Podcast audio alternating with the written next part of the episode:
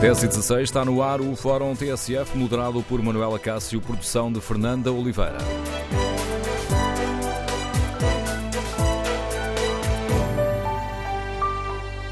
Bom dia. No Fórum TSF de hoje eh, queremos ouvir a opinião dos nossos ouvintes sobre esta greve nacional da função pública, convocada por sindicatos da UGT e da CGTP. Compreendem esta luta, motivada sobretudo por aumentos salariais e progressões na carreira? Esta greve está a afetar o seu dia? Convidamos também os funcionários públicos para, uh, no fórum, nos uh, dizerem o que é que os levou a fazer greve ou então porque é que decidiram não aderir a esta forma de luta. Queremos ouvir a sua opinião, o seu testemunho. O número de telefone do fórum é o 808-202-173. 808-202-173. 3. Se preferir participar no debate online, já sabe, tem habitualmente, tem como habitualmente à disposição tanto o Facebook da TSF como a página da TSF Internet para nos dar a sua opinião e o seu testemunho sobre esta greve da função pública. Quando clicar em tsf.pt, pode também responder ao inquérito que fazemos. Concorda com esta greve nacional da função pública? Vamos espreitar aqui os resultados. Ora, os resultados mostram como esta é uma questão uh, polémica que divide opiniões. 52% dos ouvintes concordam com esta greve, 48% não estão de acordo com ela. Queremos, no fórum, ouvir a sua opinião. Hoje o Jornal Público conta-nos que este ano, que ainda só leva uh, mês e meio, uh, neste ano já foram apresentados 112 pré-avisos de greve, muito mais do que no último ano do governo de Passos Coelho, que foi confrontado com 85 greves. Ora, Alargando um pouco o debate, queremos também ouvir a sua opinião aqui no Fórum TSF. Como é que olha para este aumento da conflitualidade social nestes anos, sobretudo neste ano? A proximidade das eleições explica tudo? Como é que se explicam tantas greves com um governo que é apoia, com um governo do Partido Socialista e que é apoiado pelos partidos à esquerda no Parlamento, o Partido Comunista, o Bloco de Esquerda e os Verdes? E um governo socialista que reverteu vários cortes feitos à função pública no tempo da Troika. Queremos ouvir a sua opinião. Recorde o número de telefone do Fórum 808 202 173. 808 202 173. Primeiro convidado do Fórum TSF, Secretário-Geral da UGT, Carlos Silva, bom dia, bem-vindo ao Fórum. Gostava de começar por lhe pedir um primeiro balanço desta greve. Que dados foi recebendo? Bom dia, antes de mais, e um cumprimento a Simonela Cássio e a todo o auditório da TSF. Naturalmente que as primeiras mensagens que tenho recebido dos meus uh, dirigentes, Zé Brão, João Dias da Silva, Dina Carvalho, é de que há uma forte adesão em, em muitos dos setores da administração pública, de uma forma muito preferencial, como é habitual na área da educação, na recolha de lixo, eh, também na área da saúde, em alguns hospitais, eh, também nos técnicos de diagnóstico e terapêutica, eh, como sabe, também na área da enfermagem, que é, enfim, uma área fundamental da saúde, há outras lutas que estão a, a decorrer de forma paralela e, portanto, as pessoas não têm condições ou entendem que têm que se repartir em várias formas de luta e, portanto, vão fazendo as suas opções. De qualquer forma, há uma adesão significativa dos trabalhadores da administração pública a esta greve decretada por sindicatos da OGD e da CGDP. Portanto, a informação que tenho recolhido, logo à tarde haverá uma conferência de imprensa de duas federações da OGTs convocaram a greve, a FNE e a FASAP, e, portanto, nessa altura a avaliação eh, terá, digamos, números mais consistentes do que neste momento, nas primeiras horas da manhã. Mas estas eh, primeiras horas indicam-lhe que a greve está a ser um sucesso ou está a ficar um pouquinho abaixo das expectativas, Carlos Silva? A greve está a ser um sucesso porque, ouça, o sucesso das greves mete pela adesão das pessoas e mete naturalmente pela dificuldade que se impõe aos serviços da administração pública, a todos eles, de uma forma transversal, se funcionam se não funcionam. Se uma grande parte das escolas do país está encerrada, se uma grande parte dos hospitais está com dificuldades nos blocos operatórios, com uma enormíssima adesão, sobretudo do pessoal auxiliar, se há muitos municípios encerrados ou, portanto, com dificuldades de funcionamento, bem, a verdade é que nós temos que concluir que a adesão dos trabalhadores da administração pública eh, excedeu as expectativas. Ora, nunca há adesões a 100% nestas coisas quando, quando são greves gerais a muitos setores. Uma coisa é 100% uma greve de transporte, às vezes de uma forma muito, muito apontada a uma determinada empresa, a um determinado setor, mas nesta generalidade do setor da administração pública, que envolve, como sabe, quase 700 mil trabalhadores, há uma forte adesão, mais numas áreas do que noutras, e, portanto, enfim, como digo, nas primeiras horas da manhã os números são muito, muito satisfatórios. Olhando para esta, para esta greve, gostava também de lhe perguntar, Carlos Silva, como é que responde à pergunta um, que foi divulgado pela imprensa, hoje o público dá-nos conta desse facto, ah, como é que responde à pergunta de António Costa, feita há uma semana na reunião da Comissão Política do PS, como é possível haver mais greves agora do que no tempo do anterior governo? Olha, oh Manuel Acácio, essa, essa, essa pergunta, uh, o Primeiro-Ministro, uh, certamente quando fez a pergunta, tem resposta para ela. Ele sabe o que é que aconteceu. Sabe que durante o anterior governo tivemos um programa de ajustamento económico e financeiro tremendo e dramático, onde os portugueses, enfim, pagaram com língua de palmo aquilo que foi a acusação liminar do, do FMI, da Comissão Europeia, que vivemos acima das nossas possibilidades. O país não tinha dinheiro e, portanto, entramos aqui num apertar do cinto como nunca tivemos na nossa história recente. Uh, e quando uh, aparece um governo de esquerda, um governo do Partido Socialista, apoiado à esquerda no Parlamento, a generalidade dos cidadãos uh, entendeu que finalmente temos aqui uma válvula de escape. Agora vamos alterar as nossas vidas, vamos alterar o ritmo do país e certamente a austeridade vai ficar para trás das costas e um governo de esquerda com mais sensibilidade social terá certamente capacidade de responder aos anseios dos trabalhadores. E devo dizer que nos primeiros dois anos do mandato do, do, do Dr. António Costa enquanto Primeiro-Ministro, naturalmente que houve uma grande reversão de muitas das perdas que tivemos durante aquele tempo de ajustamento de entrada em Portugal da Troika. Mas, a partir do, do, enfim, da segunda parte do mandato, as coisas foram-se esvanecendo e foram-se esvanecendo de que sentido? Uma coisa é nós recuperarmos aquilo que nos foi retirado. E isso, de alguma forma, de uma forma geral, está reposto. Outra coisa é dizer, ah, progressões de carreira estão suspensas desde 2008, algumas desde 2005. Não há aumentos salariais na administração pública desde 2009. A pergunta que se faz é, se as pessoas entraram com uma nova expectativa, criada com o governo do PS, apoiado à esquerda, é natural que a expectativa da generalidade dos trabalhadores é que finalmente vamos outra vez ter um aumento salarial que não temos desde 2009. Ora, se isto não aconteceu há 10 anos, qual será a reação dos trabalhadores? Naturalmente que as expectativas ficaram goradas.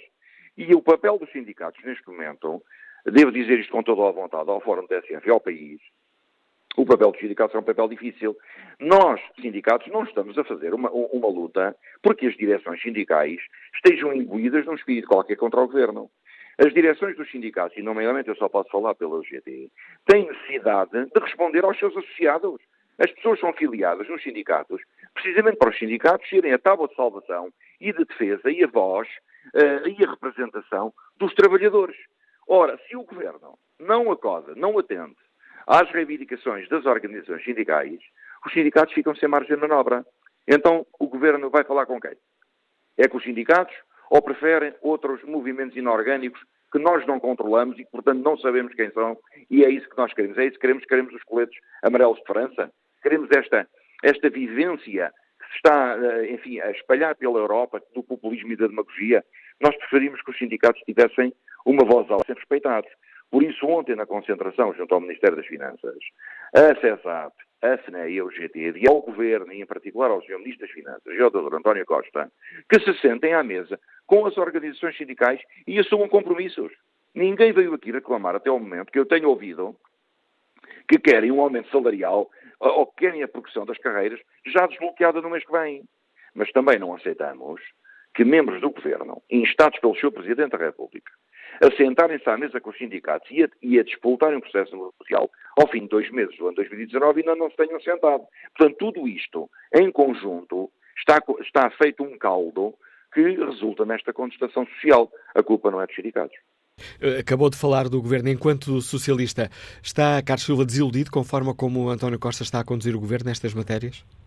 Eu não estou desiludido. Eu estou, acima de tudo, desencantado pela forma como ele, na última Comissão Política, eh, tratou alguns sindicatos da UGT. É, é, é, é, só isso que eu tenho, enfim, estou desencantado. E, portanto, fiquei um pouco incomodado, um pouco incomodado em relação a essa matéria. Compreendo da parte do Governo, eu compreendo da parte do Governo que não estava à espera deste, deste clima de conflitualidade social. Agora, os sindicatos da UGT não podem ficar mudos e quedos porque, efetivamente, o clima de negociação imposto por alguns membros do Governo em áreas essenciais como a educação e a saúde é um muro de betão. Os senhores ministros chegam à mesa das negociações e dizem, meus senhores, não temos nada para vos dar. Acabou-se o processo negocial. Mas também posso dizer que há outros membros do governo, e eu já, já falei no Eduardo Cabrita, no Pedro Marques, eh, no José, eh, no José António Pira da Silva, que têm tido a capacidade política de gerir essas expectativas e até de arrancarem acordos e compromissos. A Ana Paula Vitorino fez isso com os estivadores. O Eduardo Cabrita fez isso com os bombeiros. O Pedro Marques fez isto esta semana com as infraestruturas de Portugal. Portanto, portanto há membros do governo que, do ponto de vista político, têm uma consciência, uma filosofia de intervenção para acalmar as hostes, há outros que efetivamente lhes falta, lhes falta digamos, se calhar, algum, alguma experiência política e alguma sensibilidade. Eu acho que é esta sensibilidade que é necessário ser o Primeiro-Ministro a acudir. E nós estamos disponíveis, sempre estivemos. Uma coisa são estes arrufos e estas respostas e contra-respostas perante situações concretas, foi o que aconteceu da minha parte em relação à intervenção do Primeiro-Ministro eh, enquanto Secretário-Geral do Partido Socialista. Outra coisa é manifestarmos, como sempre, a nossa disponibilidade para nos sentarmos à mesa. Os trabalhadores da administração pública têm razão. O governo continua a dizer que tinha 50 milhões de euros para resolver os primeiros aumentos salariais. Agora veio o primeiro-ministro dizer que só lá para 2020. Ora, há eleições legislativas em final de 2019. Como é que se está a empurrar com a barriga para a frente a questão dos aumentos salariais? Então sentem-se à mesa e assumam claramente um compromisso de dizer vamos avançar com isto de forma faseada. Mas ainda não houve essa capacidade.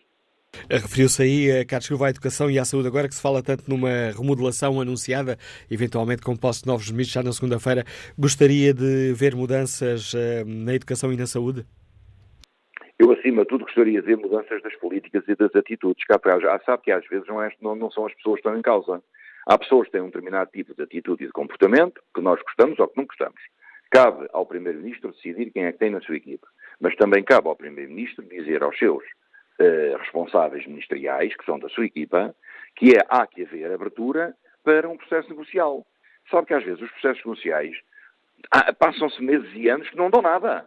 Mas pelo menos as pessoas fazem negociações, tentam partir pedra, tentam encontrar alternativas, até às vezes benefícios que não passam por aumentos salariais. É preciso haver este clima, um clima de confiança que se gera até por relações interpessoais.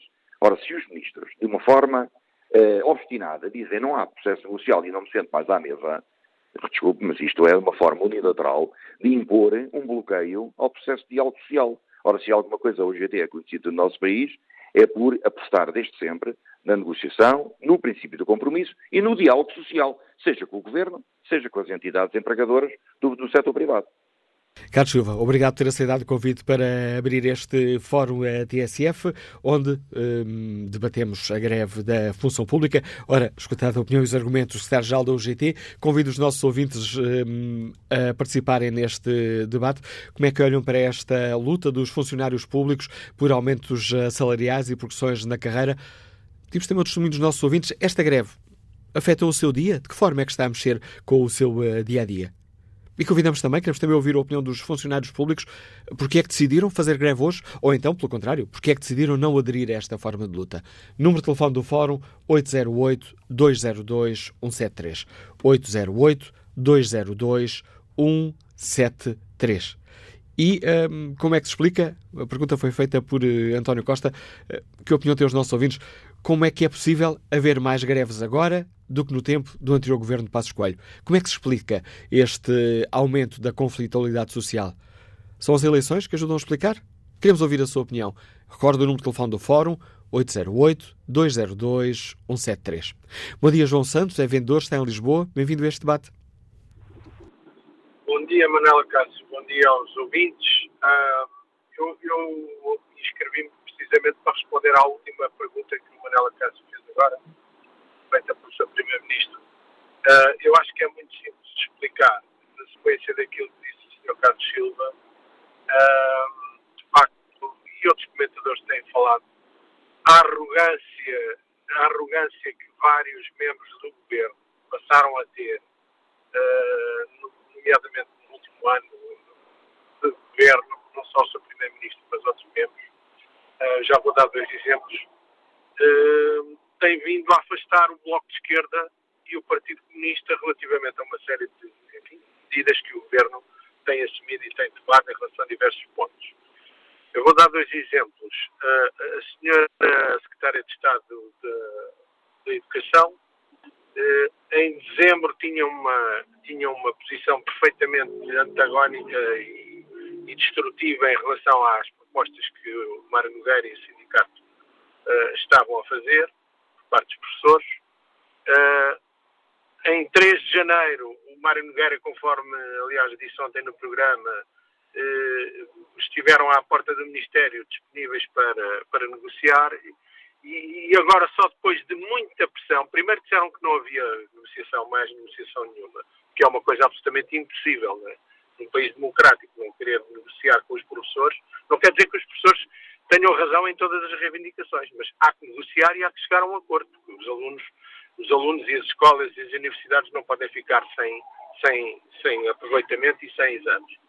Um, portanto, tem que haver sempre flexibilidade e responsabilidade por parte dos governantes. Esta senhora, a, a 3 de janeiro, por e simplesmente fechou a porta, ela e o próprio ministro e o primeiro-ministro fecharam a porta ao sindicato e é preciso ter aumentado a pressão durante mais um mês e meio, quase dois meses, para agora então virem dizer que, que afinal vão negociar. Portanto, esta é uma pressão de arrogância, eu já tinha referido anteriormente, nessa altura, em 3 de janeiro, que, que senhora, esta senhora, uh, esta senhora secretária de Estado não tem, não tem flexibilidade, não tem capacidade negocial nem temperamento para estar no lugar em que está. Portanto, se eu fosse ministro, ela já tinha sido demitida. E é o que devia acontecer. Uh, outro exemplo, é um exemplo vivo da, da, da senhora ministra uh, Marta Comida, uh, que em relação a esta questão agora muito quente da DSE, que acontece esta semana, e eu trabalho na área de saúde, portanto é uma área que eu conheço bem, vem também com uma posição arrogante num, num programa de televisão na segunda-feira à noite, dizer, está lá escrito,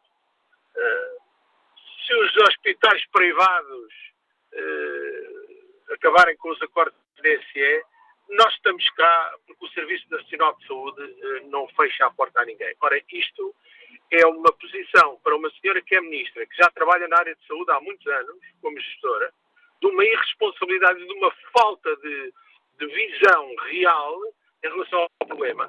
Veja-se, aliás, que o próprio Primeiro-Ministro, no dia a seguir, próprio Primeiro-Ministro, o próprio Dr. Jorge Coelho, ontem à noite, na circulatura do quadro, do quadrado, quadrado exatamente, que é um programa que eu vejo sempre, desde sempre, e ainda bem que continuou. o próprio Jorge Coelho veio ontem dizer: não, não, a doutora Marta Temido está muito alinhada comigo e, e muito, muito disponível, e, e, e, isto, os acordos não vão acabar de forma alguma. Quer dizer, vieram depois os, os outros socialistas à rasca, desculpa a expressão, aflitos, peço desculpa. Uh, tentar corrigir a posição de arrogância da Sra. Ministra, que não tem a noção absolutamente nenhuma. Se 1 milhão e 200 mil pessoas entrassem agora nos Serviços Nacionais de Saúde, como já foi dito por vários comentadores, uh, uh, outra vez no Serviço Nacional de Saúde, o Serviço Nacional de Saúde, com os atrasos graves que já tem e as dificuldades que tem em relação a atender os utentes, isso seria o caos total. Obrigado, João Santos, pela sua participação neste Fórum TSF. Espreito aqui o debate online. Isabel Teodoro escreve: Não concordo com nenhuma das greves atuais. Quando havia razões para fazer greve, porque nos tiraram regalias eh, e outras que tais, não houve o alarido que se vê agora. Aos poucos, as coisas foram melhorando. Mas os grevistas querem tudo de uma vez, o que eh, qualquer pessoa percebe que não pode ser. Por isso, nada disto faz sentido para mim. Se na altura da Troika entenderam, porque não entendem agora. Eugênio Ruivo participa também no debate online com esta opinião. Também estou de greve na Câmara de Lisboa, que será descontado na folha de vencimento, como acontece com milhares de trabalhadores.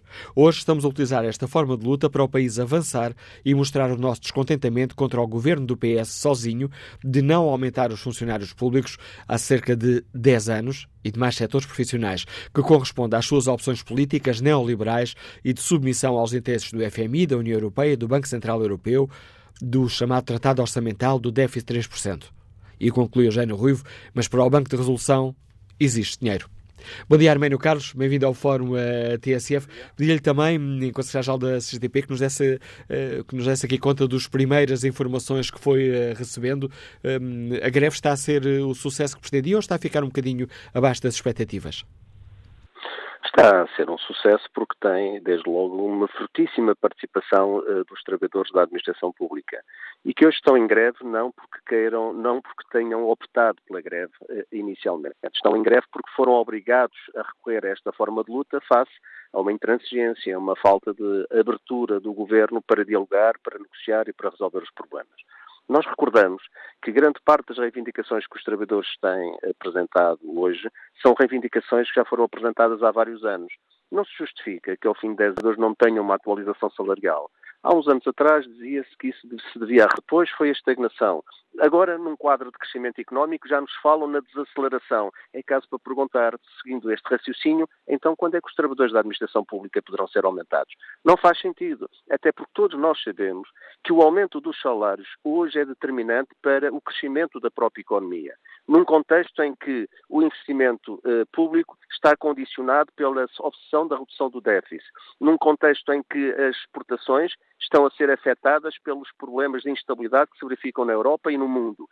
Só a partir da melhoria dos rendimentos dos trabalhadores é possível dar resposta ao aumento da procura interna e já agora também ir ao encontro das necessidades da esmagadora maioria das empresas que trabalham para o mercado interno. É por aqui que se tem de ir o aumento dos salários para os trabalhadores da administração pública, o aumento dos salários para os trabalhadores do setor privado, para que eles próprios, por, por esta via, possam dinamizar a economia, criar mais emprego e, digamos, até reforçar a sustentabilidade financeira da segurança social. Mas este é um exemplo. Mas há outros.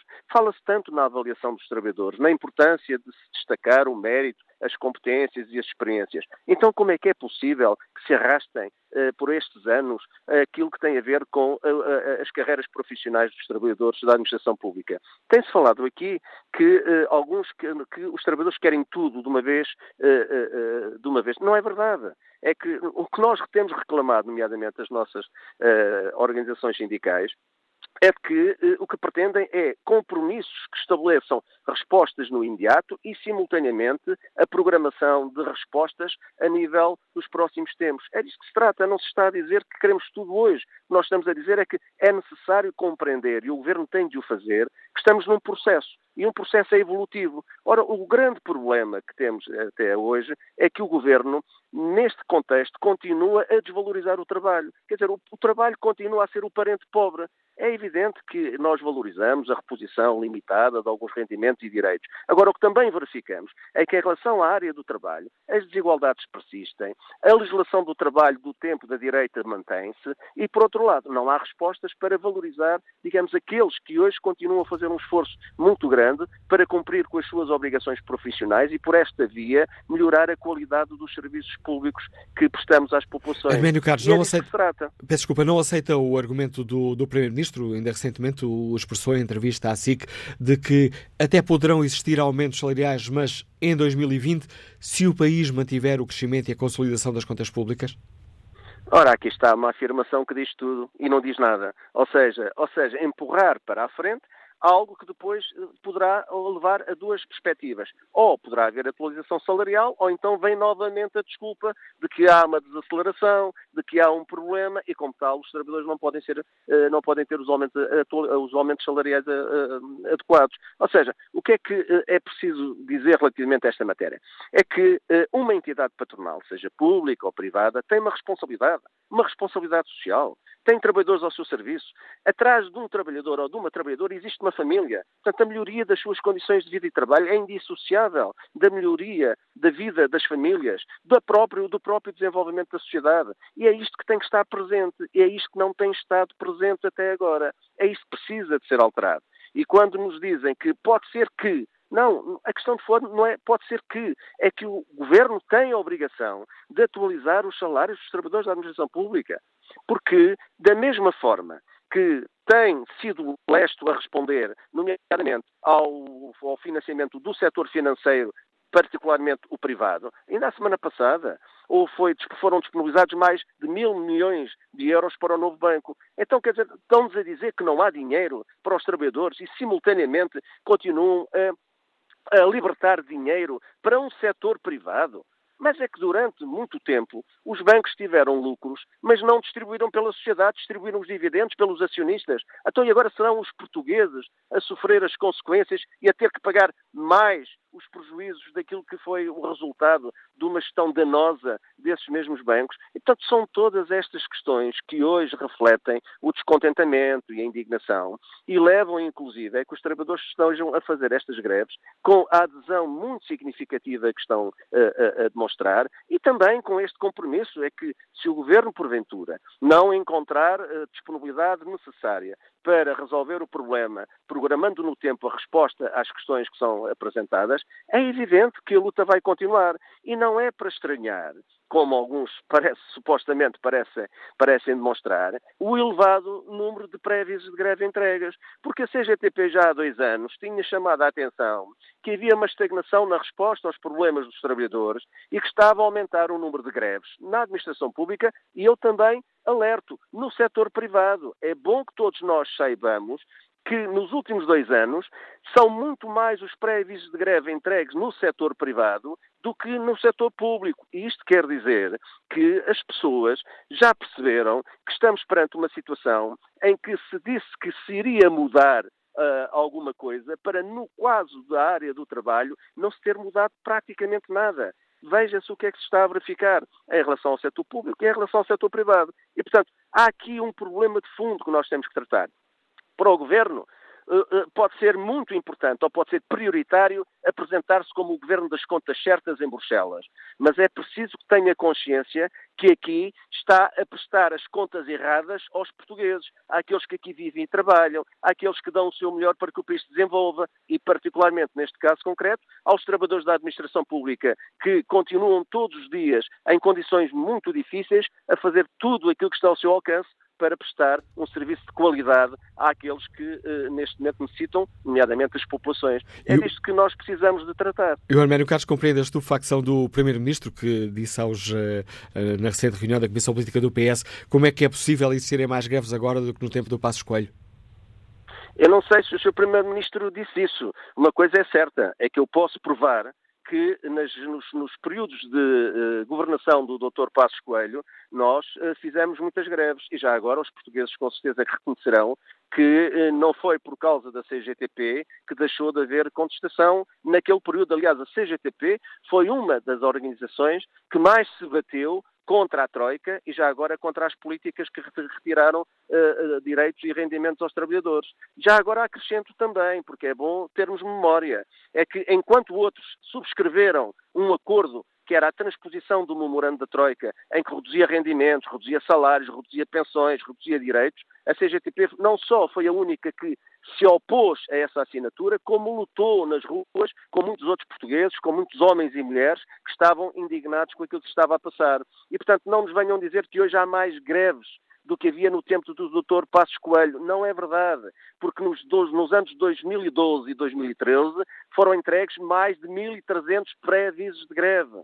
E agora o que se está a verificar é que depois de uma ligeira, de uma significativa diminuição em 2016. Por uma razão muito simples. É porque nessa altura o Governo e os partidos que neste caso concreto subscreveram os entendimentos iniciaram um processo de reposição de rendimentos e direitos. E é evidente que os sindicatos da CGTP e os trabalhadores não iriam lutar contra algo que sempre reivindicaram e que estava a ser correspondido. Agora, também alertámos na altura, finais de 2016, que o processo supostamente que deveria ser evolutivo de resposta aos problemas dos trabalhadores estava a estagnar estagnando, dissemos também a quem direito que os mesmos que apoiavam o governo anteriormente seriam os mesmos que iriam contestar o governo se porventura o processo não evoluísse. É isso que se está a passar. E, portanto, sejamos objetivos. Os trabalhadores não fazem a greve pela greve.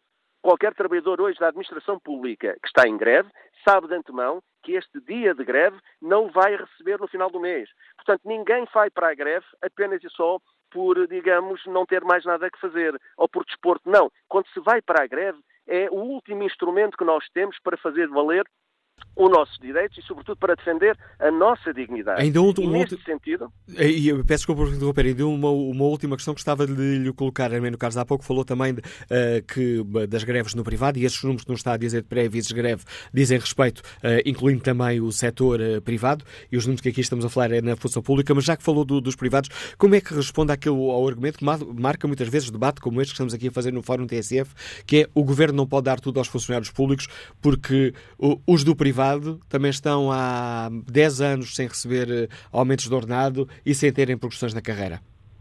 Porque neste caso concreto, o Governo, em vez de dar o exemplo e assumir as suas responsabilidades sociais perante os trabalhadores que têm o seu serviço, e neste contexto era aumentar o salário, ou é aumentar os salários, é garantir uma progressão faseada das carreiras, é melhorar as condições de trabalho, isso, por esse caminho, estava a dar um sinal positivo, ou seja, de que também no setor privado poderiam fazer isso, ou deveriam de fazer isso.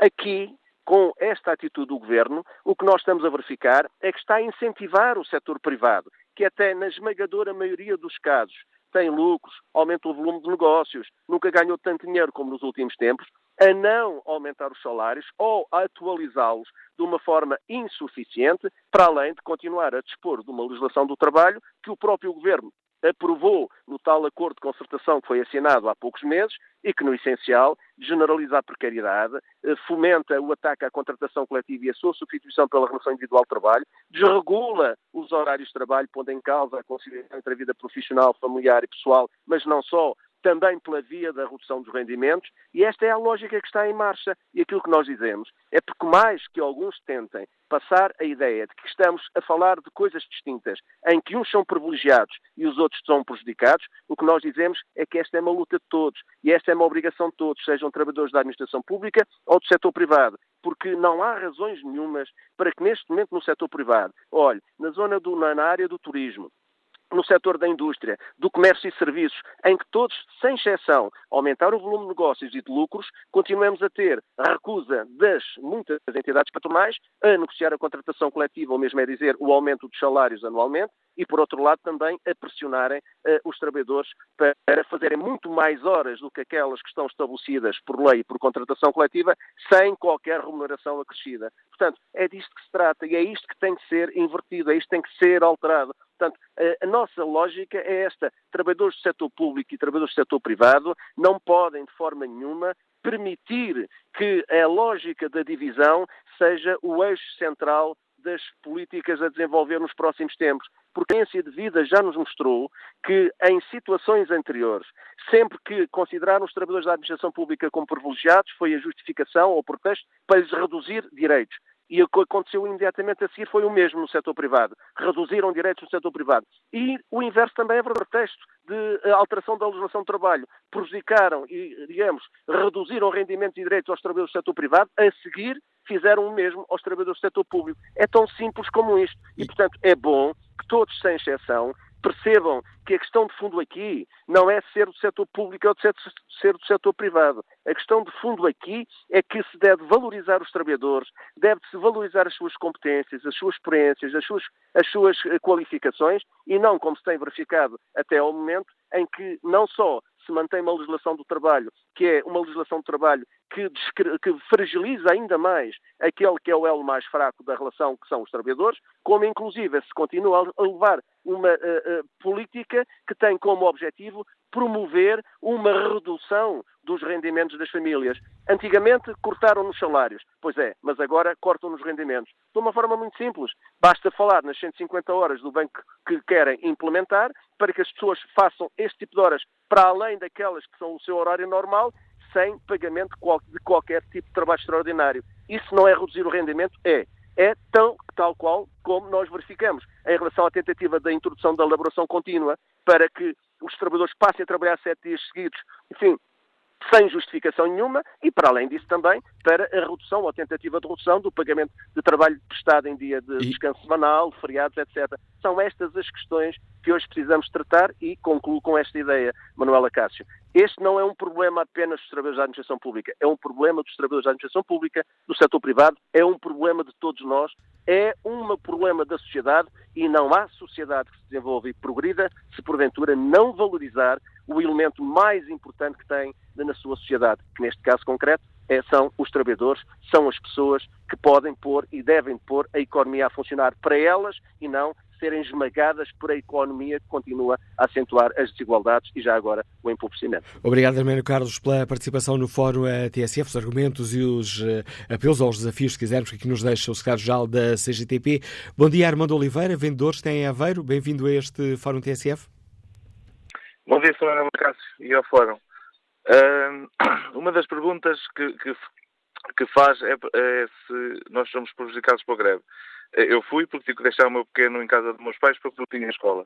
Mas as greves são mesmo assim. Elas, se não for para ter prejudicar os outros, não, não, faz, não fazem sentido. Agora, se as greves são justas, eh, é assim, a minha esposa é professora e é funcionária pública já há alguns anos. Eu trabalho no, privado. No privado.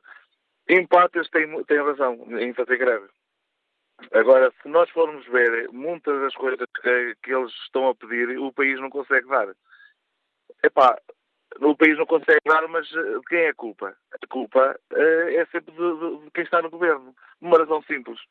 Porque uh, uh, passaram a imagem às pessoas em que isto está melhor, as, as coisas estão melhores, e depois, na realidade, não estão.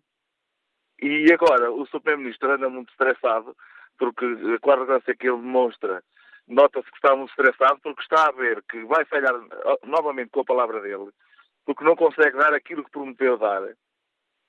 E uh, uh, o cerco está a apertar, que as eleições estão a chegar e o cerco está a apertar. E de haver muitas greves agora, é normal. O, o, o PCP tem que fazer prova de vida, porque senão desaparece. Obrigado, Obrigado. pelo seu contributo, Armando Oliveira. Que opinião tem Maria Silva, doméstica, que está em Lisboa? Bom dia. Ora, muito bom dia.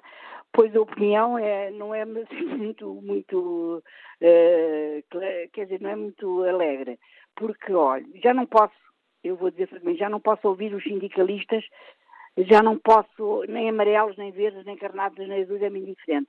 E eu que fui e que sou, continuo a ser partidária do 25 de Abril.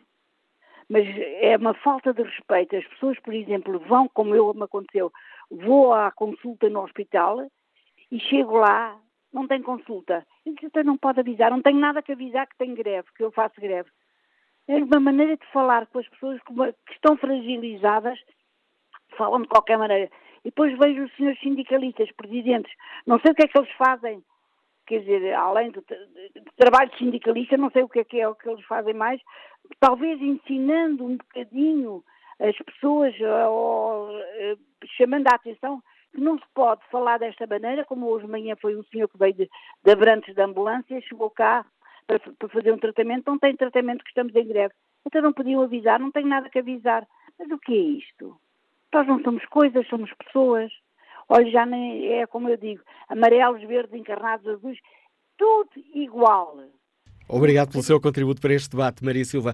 Convidamos os nossos ouvintes a participarem nesta, neste debate que hoje aqui fazemos. Compreendem a greve da função pública uh, por aumentos salariais e professores da carreira. Esta greve está a afetar este, esta, a sua sexta-feira? Convido também funcionários públicos para nos explicarem porque é que decidiram aderir a esta, a esta greve ou então porque é que decidiram uh, não participar nesta luta. O número de telefone do Fórum é o 808-202-173. 808-202-173. 173. Bom dia, Augusto Ramos. Já está reformado, Liga-nos Vila do Conde. Qual é a sua opinião? Bom dia, Alfaro. Estou reformado há, há, dois meses. Eu formei-me em novembro e trabalhei 48 anos de descontos, pronto.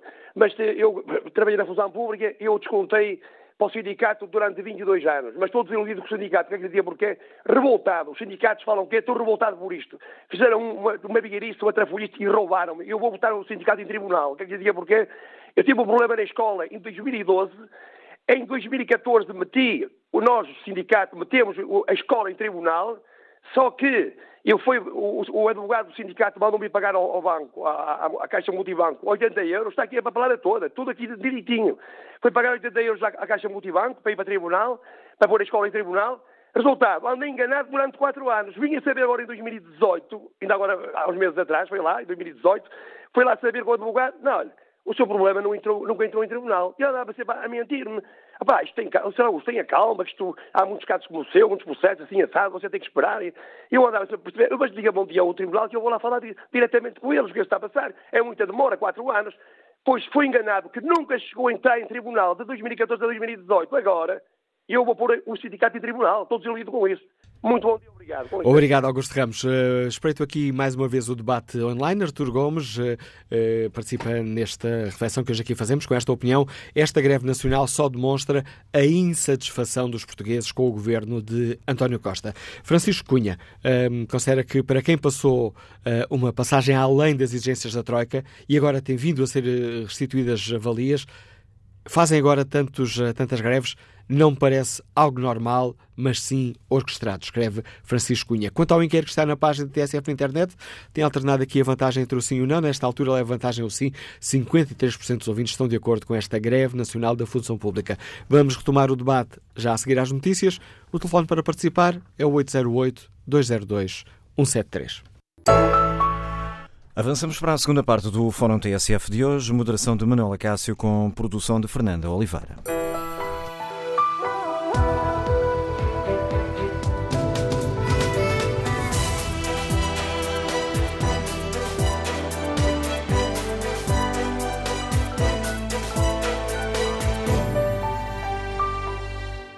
Retomamos este debate em torno da greve da função pública. Portamos aos nossos ouvintes se compreendem esta luta, eh, sobretudo por dos salariais e progressões na carreira. Esta luta está a afetar o seu dia? E convidamos também os funcionários públicos para nos explicarem porque é que decidiram ou não aderir a esta luta. E, no fundo, tentando também uh, responder aqui uma outra questão, como se explicam tantas greves uh, neste período com o governo do PS, apoiado pelo Partido Comunista, pelo Bloco de Esquerda e pelos uh, Verdes. Bom dia, Francisco Vilar, é consultor comercial, está em Braga. Qual é a sua opinião? Bom dia, Ana Cássio. Uh, não sei se me está a ouvir. Em condições razoáveis. Imagino que esteja com o sistema de alta voz, mas por enquanto tudo bem. Não, já estou, agora já estou com o auricular. Ah, ok. Muito bom, muito bom dia, obrigado pela oportunidade. Uh, relativamente a esta questão de, de, de, haver tantas greves em Portugal nesta altura e com o governo do Partido Socialista, eu penso que isto tem a ver com o facto de, de deste governo ser formado pela Giringonça e na altura uh, o apoio do, do, do Partido Comunista e do Bloco de Esquerda, em que tudo se prometeu em termos de, de, de reversões, nomeadamente eh, em tudo que é do aparelho de Estado, e um facto é que as coisas não acontecem e agora eles protestam. Nós, se formos a ver eh, a bastonária eh, da Ordem dos, dos Enfermeiros, é, é, é, militante ou é muito chegada ao, ao Partido Social Democrata, ao PSD. Portanto, tudo isto são, são, são jogadas políticas agora, reivindicações, cuja a geringonça na altura prometeu tudo e mais alguma coisa, coisas, coisas se calhar impossíveis de concretizar e agora estamos, estamos a assistir a um cenário uh, quase Portugal que eu nunca vi, não me lembro de ver tanta coisa a protestar em Portugal. Acho que o país, tudo que é do contra este governo. É uma coisa, é uma coisa impensável. Eu nunca vi, não me lembro, de, não me lembro noutros, noutros governos, uh, nomeadamente de outras coisas políticas, acontecer isto em Portugal. Isto deve-se ao facto deles terem formado um governo geringonça e terem prometido tudo e mais alguma coisa, porque no tempo do, do, do, do, do governo de, de, de, Passos Coelho com, com, com a Troika uh, tinha passado, que era outra coisa, e agora íamos ter aqui um governo que, que, que ia acabar com tudo e reverter e ia ser o mar de rosas, e a coisa não acontece assim porque nós não temos condições para, digo eu, e agora é, temos aí um país todo a protestar e isto, as pessoas já nem, nós, nós aqui no setor privado, cá fora, já, já não ligámos muito a isto, temos é a lamentar esta situação que se está a passar no país, porque isto, isto não é nada bom, não é? Não é nada bom e quantas mais greves houverem, menos credibilidade irão ter eh, em termos do futuro, digo eu. E é isso que eu tinha para dizer. Muito obrigado pela E obrigado, Francisco Vilar. E que opinião e avaliação tem o professor já reformado José Almeida, que está em Lisboa? Bom dia. Olá, bom dia, Manela Cássio. Não sei se me estão a ouvir bem. Ótimas condições, pelo menos por ah, enquanto. Ah, ótimo, ótimo, ótimo. Olha, eu não tenho estado a ouvir o programa, só ouvi a parte inicial. E hum, eu queria dizer o seguinte, e, e vou ver se não me demoro muito. Há uma pessoa que eu acho que é muito credível uh, dos meandros da política, agora, que é o deputado Paulo Perico Pereira. Eu tenho ouvido muitas vezes, ele neste momento já é independente, já nem sequer é deputado na bancada do PS, é independente. E há muito poucos dias ouvi-o numa entrevista fazer o ponto da situação do país e ele, que é uma pessoa que eu, que eu acho que é muito credível, uh, diz que não há condições eh, para retomar a normalidade da, da, dos vencimentos, da recuperação de tudo aquilo que foi perdido, uh, na, principalmente na função pública. E diz que este aumento vai, já foi feito, alguma recuperação, e vai continuar a ser de forma gradual, e dizer que lá para 2020, 2021, a partir daí provavelmente haverá melhores condições para se poder dar resposta àquilo que agora está a ser exigido por muita gente. Portanto, eu acredito uh, seriamente na, no bom senso destas afirmações e é com elas que eu me identifico. Agora, só mais dois ou três pontos. Ouvi aí no princípio do programa um senhor falar da arrogância do governo e da arrogância da secretária de Estado da Educação e da arrogância da Ministra da Saúde. Não concordo nada. Quem, quem tem sido arrogante é quem acha que as leis foram aprovadas de determinada maneira, que não é verdade. E só um, um à parte. Ontem, no programa onde eu me inscrevi para, para intervir e não consegui, ouvi Mário Nogueira, que defende aquilo que lhe interessa uh, com toda a força que ele entender dever fazer, mas eu acho que ele deve argumentar com verdade. E há um ponto onde ele não foi verdadeiro, e digo isto com toda a frontalidade. O, no Orçamento de Estado para 2019 não está em lado nenhum definido que o tempo de serviço da recuperação dos professores, independentemente de ser justo ou não ser justo, não é isso que eu estou a discutir, o tempo de serviço de 9 anos, 4 meses e 18 dias não está aprovado no orçamento para este ano. Pelo contrário, foi rejeitado. Houve um ponto que era má linha C de, um, de uma proposta do Partido Comunista que foi proposto que fosse este tempo todo recuperado, não foi aprovada, foi rejeitada. Portanto, o que foi aprovado foi que o tempo não é obrigatório que seja todo contado, independentemente do resultado a que se chegar nas negociações. A única coisa, ou pelo menos a coisa mais evidente que foi aprovada, foi a retoma das negociações, que é completamente diferente dizer que está definido para que haja uma recuperação total e integral do tempo de serviço. Não é verdade. E Mário Nogueira sabe isso. Obrigado, professor. Obrigado, professor José Almeida, por participar neste debate. Jacinto Durães, Liga-nos do Porto, é gestor, bom dia. Qual é a sua opinião? Bom dia. Ora bom, a minha opinião é, eu vou por isso em três, eh, três pontos. É o seguinte. Primeiro, eh, quando foi formada a geringonça, não ficou eh, acordado nada daqui de ouvir, quer dizer, as greves ficaram de fora. A função pública tem, por vezes, Uh, enquanto, a, enquanto a Troika, enquanto Passos Coelho foi governante, não se viam greves porque a função pública e, e, e particularmente os portugueses, os, os, os, professores e os enfermeiros uh, têm, uma, têm, têm nas suas cúpulas de, que quem os dirige são militantes ou do PCP ou do PSD. Uh, basta ver as, as, uh, aquilo que aconteceu com os enfermeiros, que é, uh, a bastonária é militante e dirigente do PSD. Nunca ouvi o Rui Rio dizer que deviam ter cuidado com, essa, com esse modo de, de, de fazer greves. é evidente que os professores, ao longo deste tempo, tiveram eh, benefícios que lhe foram retirados quando o governo anterior eh, governou, eh, foram repostas as 35 horas, foram repostas a, a sobretaxa, foram, foram repostas carreiras. Agora, o governo, ou este ou outro qualquer, não pode nem deve estar a ser chantageado constantemente. As greves é um direito, sem dúvida.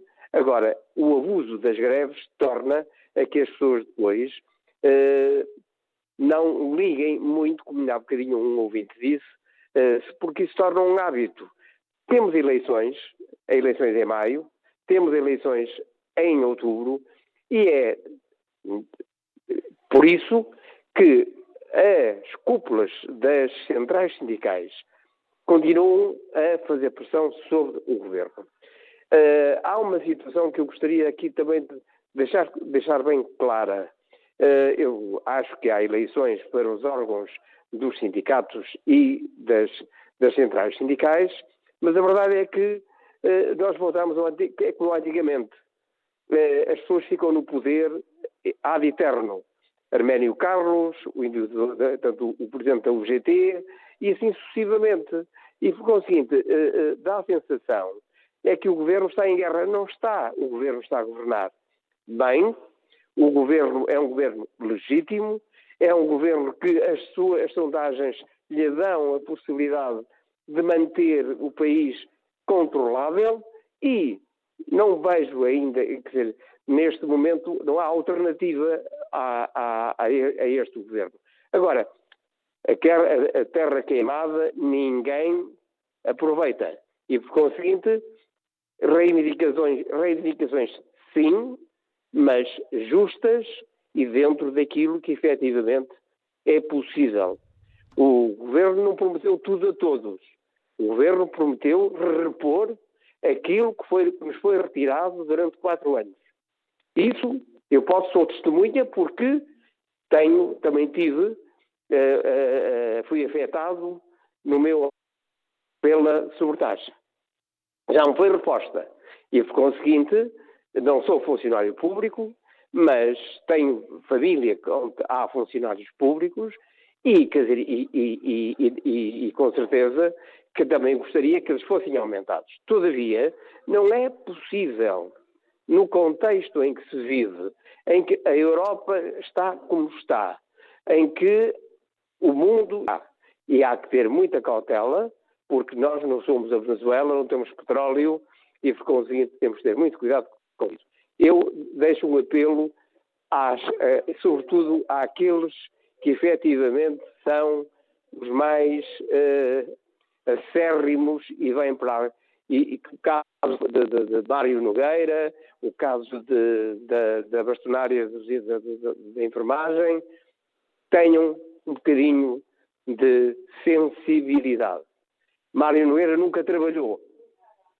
A bastonária dos enfermeiros trabalhou num, num, num, centro de saúde aqui no Porto, na Cidade da Hora, e sabemos os problemas que ela, que ela lá, lá deixou.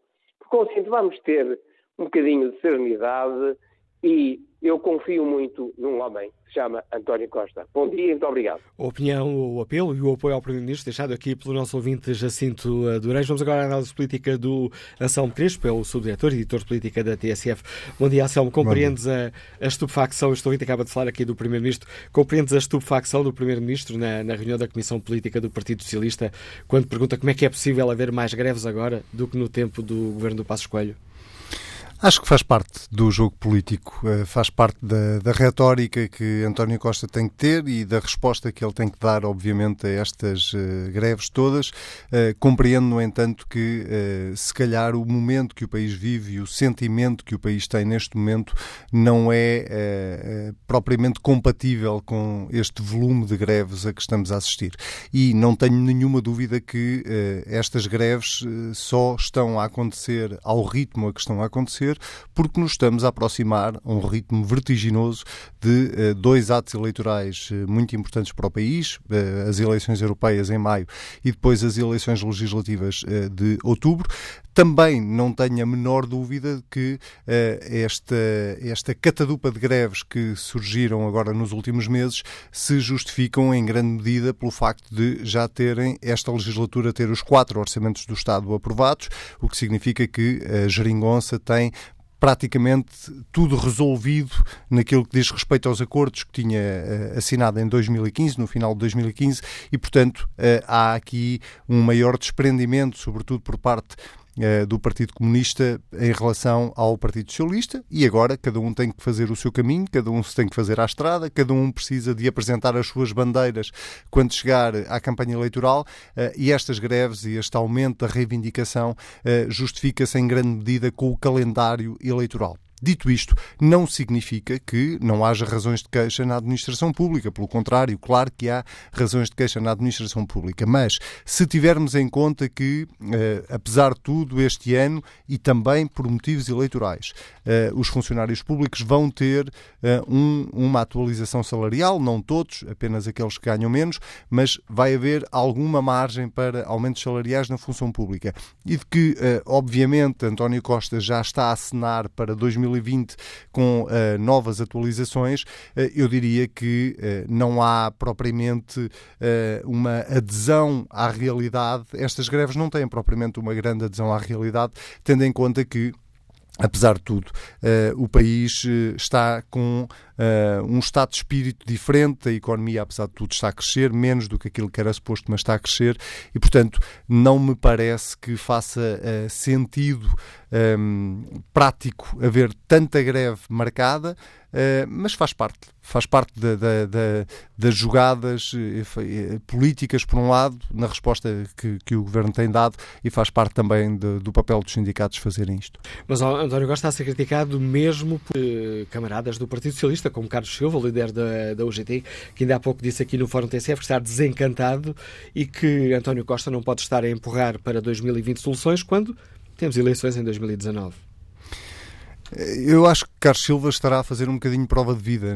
Carlos Silva, não, não, não estou a, personalizar nele, mas a UGT precisa de fazer também um bocadinho de prova de vida, não é? Porque nos últimos quatro anos praticamente ninguém deu pela, pela UGT, ehm, da mesma forma que se calhar nos dois primeiros anos da legislatura quase ninguém deu pela CGTP.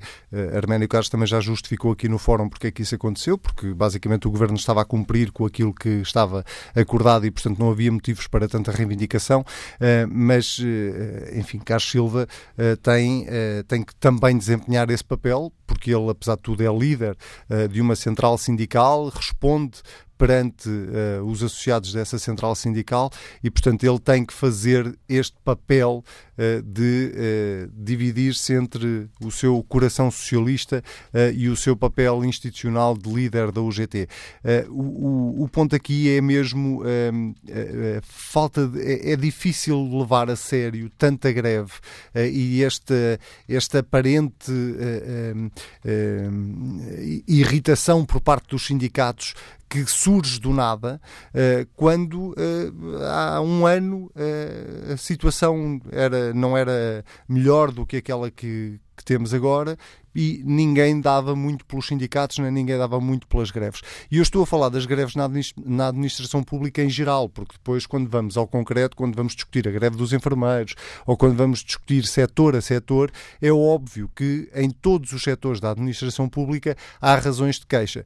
Mas também é óbvio que uh, se há razões de queixa na administração pública, não há menos no setor privado.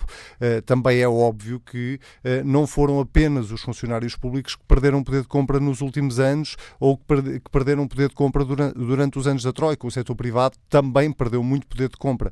Uh, e uh, agora, de facto, os sindicatos da administração pública têm uma capacidade reivindicativa muito maior do que os sindicatos do, do, que no setor privado. Isso também tem a ver com as condições que um funcionário público tem, as condições de segurança laboral que um funcionário público tem e que um, um trabalhador do setor privado não tem. isso nenhuma dúvida, mas também gostava de deixar claro que, bom, a greve é um direito e, portanto, não, não estamos a, ninguém está a colocar em causa o direito que os funcionários públicos têm de fazer greve. O que eu acho é que quando se fazem, quando se decide promover uma greve, tem que se ter uh, a noção de, uh, de, que essa greve vai provocar um impacto na vida das pessoas e que não é muito útil para quem está a fazer greve que as pessoas não compreendam os motivos dessa greve.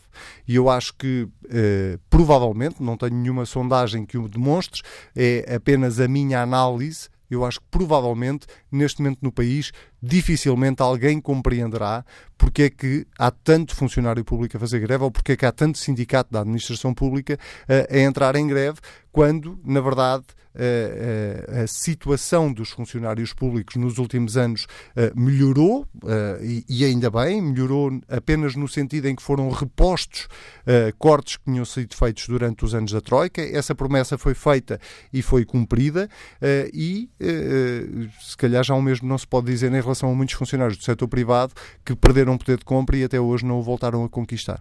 Análise do Ação Crespo, editor de política da TSF.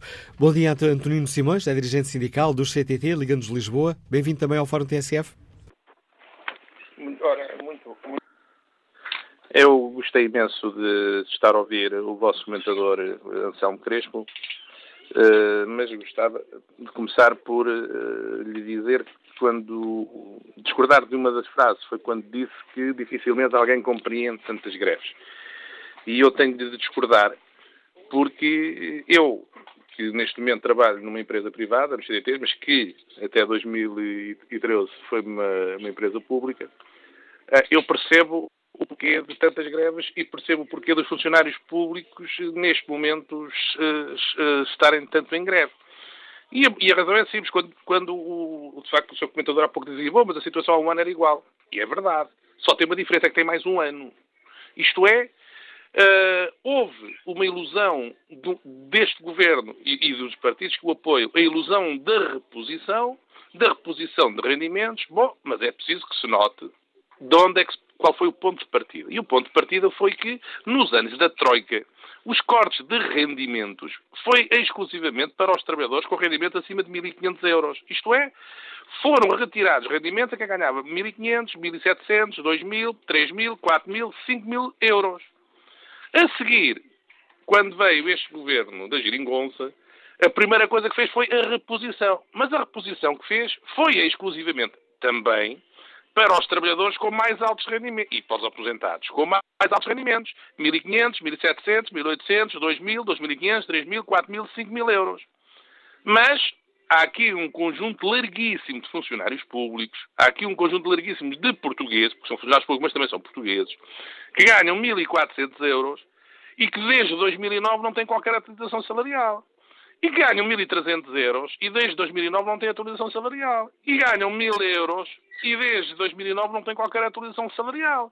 E, de facto, passados quatro anos de um sonho, de uma promessa, de que afinal tudo isto tinha melhorado, de que afinal estava no melhor dos mundos, é normal que os trabalhadores sintam que foram completamente enganados, foram completamente ludibriados, porque afinal a gente pode enganar tentar enganar hoje, enganar amanhã, enganar depois da manhã. Mas não consegue enganar toda a vida as pessoas, criando uma ilusão de que afinal tudo está bem, quando afinal a única coisa que se fez foi repor rendimentos, sim, mas é preciso que seja dito com clareza, só a quem ganhava mais na função pública. Não se repuseram rendimentos, também não foram retirados, a quem ganhava menos de 1.500 euros. E, portanto, digamos, foi ao contrário do Robin dos Bosques, foi roubar aos pobres, ou pelo menos foi não dar aos pobres, para dar àqueles que mais têm. E é essa a razão principal, na minha opinião, porque sou trabalhador do privado, que entendo que os funcionários públicos se sentem enganados e ludibriados. E obrigado por estar connosco a sua opinião, António Simões, que é dirigente sindical dos CTT. Walter Macedo é administrador de sistemas de informação, está em Vila do Conde. Bom dia. Muito bom dia, obrigado pela oportunidade. Um, Antes de mais, gostava de fazer uma declaração de interesse. Eu vivi 10 anos em Inglaterra, sou doente de cancro, uh, tenho mieloma múltiplo e sou casado com uma brasileira um, há cerca de 10 anos. Posto isto, gostaria de dizer o seguinte. Um, eu acho que quando fui para a Inglaterra tinha um país e quando vim de Inglaterra regressei claramente com outro país. Não entendo estas greves. Eu sempre trabalhei para o setor privado, mas um, tenho muita família que trabalham em vários setores uh, públicos, um, nomeadamente na saúde, e um, esse foi essencialmente o motivo pelo qual regressei a Portugal, para poder ter apoio, uh, particularmente na minha doença, uh, com a minha família. E a única coisa que eu tenho a dizer em relação às greves, porque as greve, a greve de hoje é o culminar de um conjunto de greves que ao longo do ano de 2018 um, e início deste ano tem acontecido. Um, foi a dos professores, a dos enfermeiros, a dos médicos, um, agora esta geral. aquilo que me apraz dizer e aquilo que me apetece dizer é que isto já cheira mal. Isto não pode continuar assim. Parece-me que a opinião pública está saturada do, da capacidade que os sindicatos uh, do setor público têm para mobilizar uh, uh, os trabalhadores do, do, setor público, quando todos percebemos que durante estes quatro anos o, part o, o, partido do governo ou a, a coligação do governo tentou por todos os meios repor aquilo que era possível inicialmente creio até que foram para além das expectativas, um, e agora, neste último ano, porque sabem que há eleições uh, e, e, que, uh, uh, aumentando a capacidade de reivindicar e, e, de, de, greve, e de, fazer greve, podem eventualmente ainda repor mais direitos que não, não, estando contra eles, porque eu, eu, entendo que uma pessoa que não é atualizada ao seu salário há cerca de 7 ou 8 ou 9 anos, uh, que eu merece que isso aconteça. Eu entendo que, que os enfermeiros tenham toda a razão e mais alguma para, para reivindicar da forma que, que estão a reivindicar, e até os próprios professores em relação ao tempo de contagem. Eu entendo isso tudo. Agora, o que eu não entendo é que nós do setor público uh, e, e, do setor privado, que estamos a pagar toda, todas essas situações, eu vou, e vou-lhe dar um exemplo, dois exemplos concretos daquilo que lhe estou a dizer. Eu tinha uma cirurgia à minha vesícula, tinha que retirar a vesícula por causa da minha doença, marcada. Seis meses depois tirei a minha vesícula. Andei seis meses a sofrer. Seis meses a comer uh, uh, batatas cozidas. Literalmente. Casei com a minha mulher em, mil, uh, em 2009 e veja bem, a minha mulher, viemos para Portugal em, 2000, em agosto de 2017, em dezembro de 2018 submetemos o pedido de nacionalidade dupla ao, ao, governo português. Estamos em janeiro, em fevereiro de 2019. O processo está para ser uh, uh, deliberado, não é, no, no, nos registros centrais em Lisboa. Nove meses depois de eu ter ido a um registro e de eu pedir a naturalidade da minha mulher, a dupla nacionalidade, um, mandaram uma carta a dizer que o seu processo foi aceite e que iria ser processado uh, mediante a fila que era grande. Ora, eu, eu, liguei para lá e perguntei se aquilo era possível, se aquilo era normal. Inclusive marquei uma entrevista no CEF que me durou três meses, quando a média é sete no Porto, por acaso consegui essa entrevista um, em, na, em, eh, mais rápida em Aveiro, ou Vila Nova da Feira, e disseram-me que um, faltam cerca de mil profissionais no CEF que possam avaliar estas situações. Ora, mil profissionais no CEF faltam para avaliar estas situações. E eu pergunto, como é que isto é possível? Como, pergunta... é que, como é que isto é possível num país em que em três dias um jogador de futebol consegue a dupla nacionalidade. A pergunta que nos deixa Walter Macedo, ilustrar também a opinião que tem sobre esta questão que hoje aqui debatemos. Bom dia, José Francisco, é engenheiro mecânico, está em Leiria. Bem-vindo ao Fórum TSF. Bom dia ao Fórum, muito obrigado pela oportunidade. Relativamente à, à questão da, da greve uh, geral, e concordo com alguns dos ouvintes, em que realmente é o culminar de um conjunto de greves que, na minha opinião, visam apenas uh, demonstrar, uh, digamos, uh, uma prova de força do, dos sindicatos, os quais, tendo ou não tendo razões suficientes, e, e, já vou a essa parte das razões, que na minha opinião não as terão neste momento, pelo menos são difíceis de entender para as pessoas que estão no privado. É o meu caso, sempre trabalhei no privado, conheço muitas pessoas trabalham no privado e no público, e realmente os trabalhadores do privado não têm as garantias, uh, quer de recebimento, quer de estabilidade profissional ou de continuidade do emprego que se tem no público. Portanto, há algumas regalias que, que os trabalhadores da função pública e que, na minha opinião, também têm médias salariais superiores, até atendendo ao número de horas que trabalham, porque nas pequenas e médias empresas, hoje em dia não se trabalham 8 horas, nem 9, nem 10. Há pessoas que trabalham 12, 13, 14 horas para que as empresas vinguem, para que se cumpram as metas estabelecidas, os compromissos com os clientes. Portanto, há um conjunto de, de esforços que são pedidos no privado que não são pedidos no público, até porque os clientes do público ou os utentes não fogem, continuam a precisar e continuam a merecer da disponibilidade das pessoas. Portanto, obviamente todos têm expectativas, não condeno de forma alguma uh, ninguém da função pública por também perseguir as suas expectativas, mas é preciso sensibilidade e contextualização, capacidade de contextualização, para também não querer, digamos, abrir um fosso gigante entre as pessoas que trabalham no privado e as pessoas que trabalham no público. Apesar de andarmos em barcos diferentes, o mar é o mesmo. E, portanto, Portugal não estiver bem, se a economia portuguesa não estiver bem, estará mal para todos.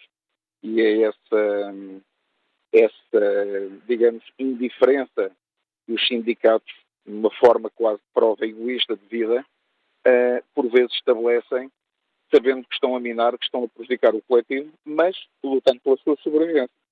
Obrigado, obrigado. obrigado, engenheiro José Francisco, pela participação no fórum. No debate online, Patrícia Alexandra Diniz uh, deixa-nos esta opinião. Esta greve não leva a lado nenhum, pelo contrário, só causa atrapalhação a quem precisa de transportes, saúde, escolas, recolha de lixo, etc. Quem não está bem, que se mude, porque é o que todos fazem. Quem escolheu estas profissões, como médicos, enfermeiros, juízes, entre outros, escolheu porque quis não porque foi obrigado. António Manuel Ventura escreve claro que a proximidade das eleições é determinante para o apertar do cerco ao governo que martelou o país com a ideia da retoma e de dinheiro a rodos. Naturalmente, o funcionalismo público, beneficiando com um dos maiores bens que é o do emprego para a vida, faz o que quer e muito bem lhe apetece, pois além de ter essa garantia, tem o apoio dos sindicatos, cuja sobrevivência uh, depende da luta, que, por luta entre paredes, por melhores condições de trabalho e por mais funcionários uh, públicos. António Manuel Ventura, que termina esta opinião desta forma, por fim, os partidos que dependem desta classe para fazerem a diferença das eleições. Vamos agora à análise política do uh, David Diniz. Bom dia, David. Este vídeo falava aqui de eleições. A proximidade de eleições pode ajudar uh, a responder àquela pergunta de António Costa aos camaradas do PS? Porque é que há mais greves agora que no tempo do anterior governo? Hum. É evidente que sim, acho que é um dos fatores que conseguem explicar facilmente o porquê desta, desta greve em particular e porquê o acentuar das greves uh, em geral. Um, uh, eh, e, e, eu posso simplificar, se quiseres, uh, as razões que me parecem certas nesta ordem. a primeira é uma correlação, ou a, a, atual correlação de forças entre as grandes centrais sindicais. É evidente que a chegada do PCP e do Bloco de Esquerda ao arco de governação deu um poder de influência uh, uh, muito superior àquele que existia à, uh, à CGTP. E isso colocou, evidentemente, a UGT numa situação delicada, porque a UGT uh, tem, uh, historicamente, é uh, a, a, central sindical com maior influência junto do poder e, portanto, capacidade de influenciar as decisões de quem governa, sobretudo quando é o Partido Socialista a fazê-lo, mas também quando é o PSD à frente do governo. Ora, chegada a esta fase uh, da, uh, da, legislatura, praticamente no fim, uh, a própria UGT, para garantir aos seus militantes, as pessoas que pagam cotas, que são sindicalizadas no UGT, a sua força tem que mostrar também na rua que consegue de uma outra forma pressionar o poder para garantir, enfim, a sua influência futura, digamos assim. Há um segundo fator que, que tem a ver com aquilo que tu dizias, que é a proximidade de eleições.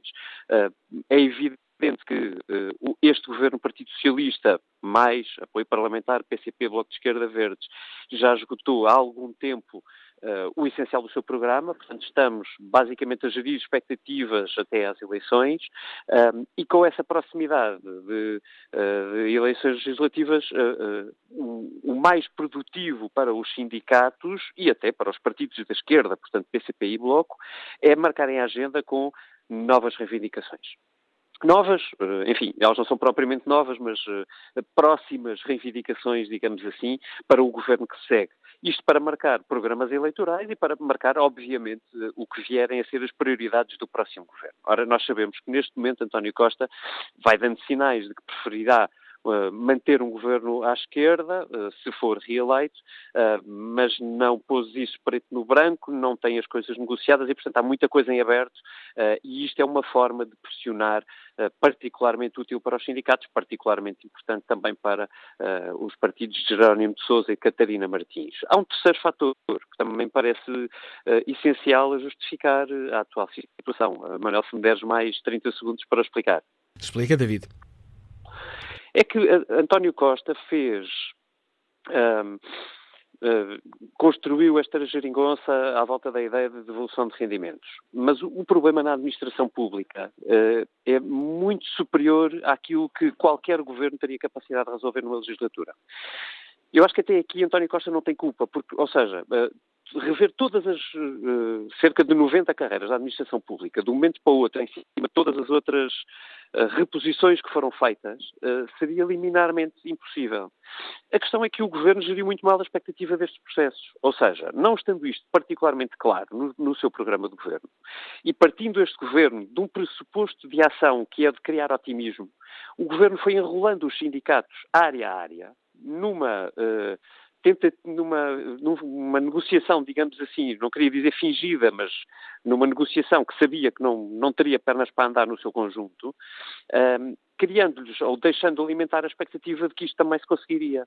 E evidentemente não poderia conseguir-se de um momento para o outro. Portanto, uh, esta tarefa de reorganização da administração pública, de reposição das carreiras, das progressões, que está parada há mais de uma dezena de anos, vai ter que exigir, primeiro, uma clarividência, porque implica a justiça de cada reclamação não se pode medir em si própria. Tem que ser vista em conjunto com as outras áreas setoriais.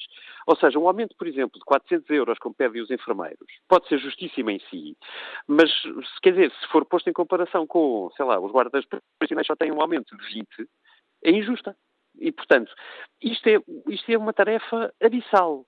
Uh, que este governo nunca conseguiria resolver uh, e que, no meu entendimento, nos últimos dois anos foi encanando, digamos assim, ou seja, foi um, uh, eh, adiando daquela maneira que é muito própria deste governo, que é foi negociando, chamando os, os sindicatos, adiando mais um bocadinho, fica para uma próxima reunião, avança só, mas ficou ali. E isto criou um ambiente público dentro da administração pública que é evidentemente eh, insustentável, entre expectativas uh, uh, criadas e possibilidades reais de, de melhorias. Obrigado, David, por nos ajudares também a refletir sobre esta questão. A análise do jornalista David Diniz dá-nos aqui mais dados uh, uh, para este debate em torno da greve da função pública e que, que opinião tem uh, David Neves, que é gestor de projetos e está em Lisboa. Bom dia. É, muito bom dia, Sr. Manuel Cássio. Antes de mais, muito obrigado por esta oportunidade e muitos parabéns pelo dado. Sou um ouvinte presente. Bom, eh, relativamente ao tema de hoje, eh, começar por dizer que, que o grande culpado do que está a acontecer indicações, eh, na minha opinião, é o Governo. E porquê? Pela péssima gestão de expectativas que, que tem feito ao longo desta legislatura, onde tem vindo a prometer quase tudo a todos, mas que finalmente percebeu que, que não tem margem, margem para isso. Dos vários erros que este governo tem cometido, acho gritante e absolutamente irresponsável a redução da carga horária de 40 horas para 35 horas semanais, na, precisamente na função pública. Um, no que toca às pessoas que exercem o seu direito à greve e a manifestarem-se, gostava de também de lhes dar uma palavra, de dizer que, que infelizmente os recursos são limitados a dívida pública do país não para de aumentar e a não ser que haja um aumento bem vincado nos impostos dos portugueses, coisa, coisa que, que, também não considero que seja viável, as suas reivindicações não podem, pura e simplesmente, eh, ser atendidas. Para concluir, uma palavra também aos sindicatos, que têm vindo a perder cada vez mais força, e, no meu entender, perfeitamente compreensível, porque ficaram eh, de certa forma, presos no século XX e porque não têm ou não demonstram a capacidade de reinventar, reinventarem. O seu único cavalo de batalha é o aumento dos salários, nomeadamente o salário mínimo, e, na minha opinião, existem outras medidas pelas quais podem lutar pelo direito dos trabalhadores, mas simplesmente não, não o fazem e lá está, continuam amarrados ao, ao passado. Opinião... Muito obrigado, felicidades para o programa. Obrigado pela sua participação, David Neves. E que opinião sobre esta questão tem o empresário Carlos Alves, que está em Pombal? Bom dia. Bom dia. Eh, portanto, a minha opinião é o seguinte: eu acho que temos que, em primeiro lugar, separar eh, o que são os sindicatos do que são os trabalhadores. Acho que os sindicatos muitas vezes decidem as greves e as lutas sem sequer pedirem a opinião aos trabalhadores. É, pronto, isso é o primeiro ponto. Depois, quando há estas reivindicações, eu acho que devia de ser dito quais são os valores eh, eh, absolutos e líquidos que as pessoas recebem e compará-los com os eh, valores de, da média dos ordenados em Portugal, no caso. E comparar o nível de vida que têm essas pessoas, como são o nível de vida que tem um professor, ou um enfermeiro, ou um médico, com a média dos ordenados eh, em Portugal e do nível de vida. E depois também queria dizer que as pessoas, como falou, como tem sido dito, eh, têm expectativas que foram criadas pelo governo. Eh, eu não sei quais foram as expectativas que foram criadas, mas ainda que tenham sido criadas algumas expectativas, as pessoas não são nem tão ingênuas, nem são assim tão infantis, que eh, quando lhes dizem que isto está melhor, que isso é sinónimo de que vão ter tudo aquilo que querem. Porque o país só pode pagar aquilo que pode, não é? É como um patrão normalmente a um funcionário numa empresa privada só, só paga o que pode, mas há sempre aquela barreira do ordenado mínimo. E era esta a minha opinião. Obrigado. Obrigado, Carlos Alves. E que opinião tem o Jorge Silva? Também é empresário, mas escuta-nos em Lisboa. Bom dia. Bom dia. Em, em, relação à pergunta que fizeram, que António Costa fez, não é? Por que razão é que há tanta contestação num governo? Porque é que é mais agora que no tempo do, do governo Passos Coelho? Pronto, eu acho que sinceramente, pronto, e sem querer pessoalizar a questão, mas tem que a fazer. É que realmente António Costa criou uma ideia de facilitismo e uma ideia de um Portugal que está muito melhor, que não é real. Além de que este governo, quando entrou em funções, a reposição de rendimentos também estava prevista no programa da, da coligação que venceu as eleições. Só que ia ser feita de uma forma muito mais gradual. Se bem nos recordamos, este governo quis fazer as coisas tudo a correr. E, e o que é irónico é que, ao fim e ao cabo, agradou ou quis agradar aos funcionários públicos, são aqueles que mais reclamam neste momento. Ele aí é capaz de ter alguma razão. Porque, porque diabo é que, é que os funcionários públicos estão a reclamar tanto quando eu realmente até lhes repus as coisas mais rapidamente do que o que estava previsto? Esta é uma questão que até tem alguma lógica. Mas se virmos na realidade da nossa, da nossa economia, o Portugal ainda agora foi revisto em baixa o crescimento económico. Se nós vimos quanto é que Portugal estava a crescer quando este governo entrou em funções e quanto é que está a crescer agora, vemos que a diferença é perfeitamente residual. Ou seja, Portugal não está a crescer nada muito mais do que o crescia antes. E Portugal tem tido uma coisa muito boa, tem tido um aumento de turistas eh, completamente exponencial. Vieram 21 milhões de pessoas visitar o nosso país no ano passado. Isto é um recorde absoluto. Isto ajudou muito a nossa economia. Não fora isto, estaríamos muito piores. Portanto, estas reclamações dos funcionários públicos, algumas delas são muito legítimas, por exemplo, no caso dos professores, Uh, ainda há bocadinho o Anselmo Crespo disse que não percebia muito bem estas reclamações. No caso dos professores, elas estão mais legítimas. Elas, foi prometido aos professores coisas que o governo não está a cumprir. E é lógico que os professores venham para a rua dizer: então, mas como é que é? Vocês prometeram-nos uma coisa e agora não cumprem. Isto não tem lógica nenhuma. É, é, aqui a questão é mesmo esta. Este governo governou, como se costuma dizer, ao sabor do, vento, não é? E, não se preocupou com o futuro, não se preocupou com o resto dos anos que, que virão a seguir. E agora está a colher um bocadinho os frutos daquilo que semeou. E, sinceramente, o que eu vejo é que não há assim muita saída. Quer dizer, porque agora o que é que o governo vai fazer? Vai, vai querer esta contestação até às eleições? Não. Portanto, vai ter que gerir isto de uma forma muito bem gerida. E não como está a fazer com os enfermeiros, que esta atitude com os enfermeiros foi completamente ridícula. Avançar com proteção civil quando se percebe que, afinal, os serviços mínimos estavam a ser cumpridos e mesmo com os professores, como eu disse há bocadinho. Esta é a minha opinião. Muito obrigado. Obrigado, Jorge Silva. Que opinião tem a comercial Fátima Pico, está em Torres Vedras. Bom dia. Bom dia. Bom dia ao Fórum, bom dia, Manuela Cássio. Vou ser breve. Um, em relação à, à, greve em si e ao transtorno, a mim pessoalmente só me causou irritabilidade. Não, não tenho transtorno na prática. Em relação àquilo que eu penso que é um exagero do uso e abuso por parte da função pública, porque eu acho que aquilo que lhes foi prometido foi a reposição. Ok, repuseram os 3%, as 35 horas. O, o privado, não, aliás, a função pública não pode esperar que os privados compreendam na totalidade quando têm condições muitíssimo inferiores, não é? Portanto, de uma maneira geral, eu acho que há um abuso, não compreendo muito bem todas as questões. Uh, discordo da, da, questão do governo ter prometido uh, aquilo que não pode dar, porque eu acho que eles só disseram que iam repor rendimentos não somos miúdos, eu acho que as pessoas compreendem perfeitamente que se faz uh, aquilo que se pode fazer, não é? Neste momento é mesmo só a opinião que já cansa. Já há uma saturação, creio eu, de todas as pessoas em relação a estas greves constantes, constantes, constantes, uh, cansa e não podem esperar que a população em geral as compreenda. Eu não, não, já não as compreendo. Pronto, tenham um bom dia então. Obrigado, Fátima Pio. Opinião desta nossa ouvinte, nos liga de Torres Vedras. Restam-nos aqui poucos segundos, suficientes para espreitar o inquérito que fazemos aos nossos ouvintes em tsf.pt. Concorda com esta greve nacional da função pública? 52% dos ouvintes concordam, 47% têm opinião contrária.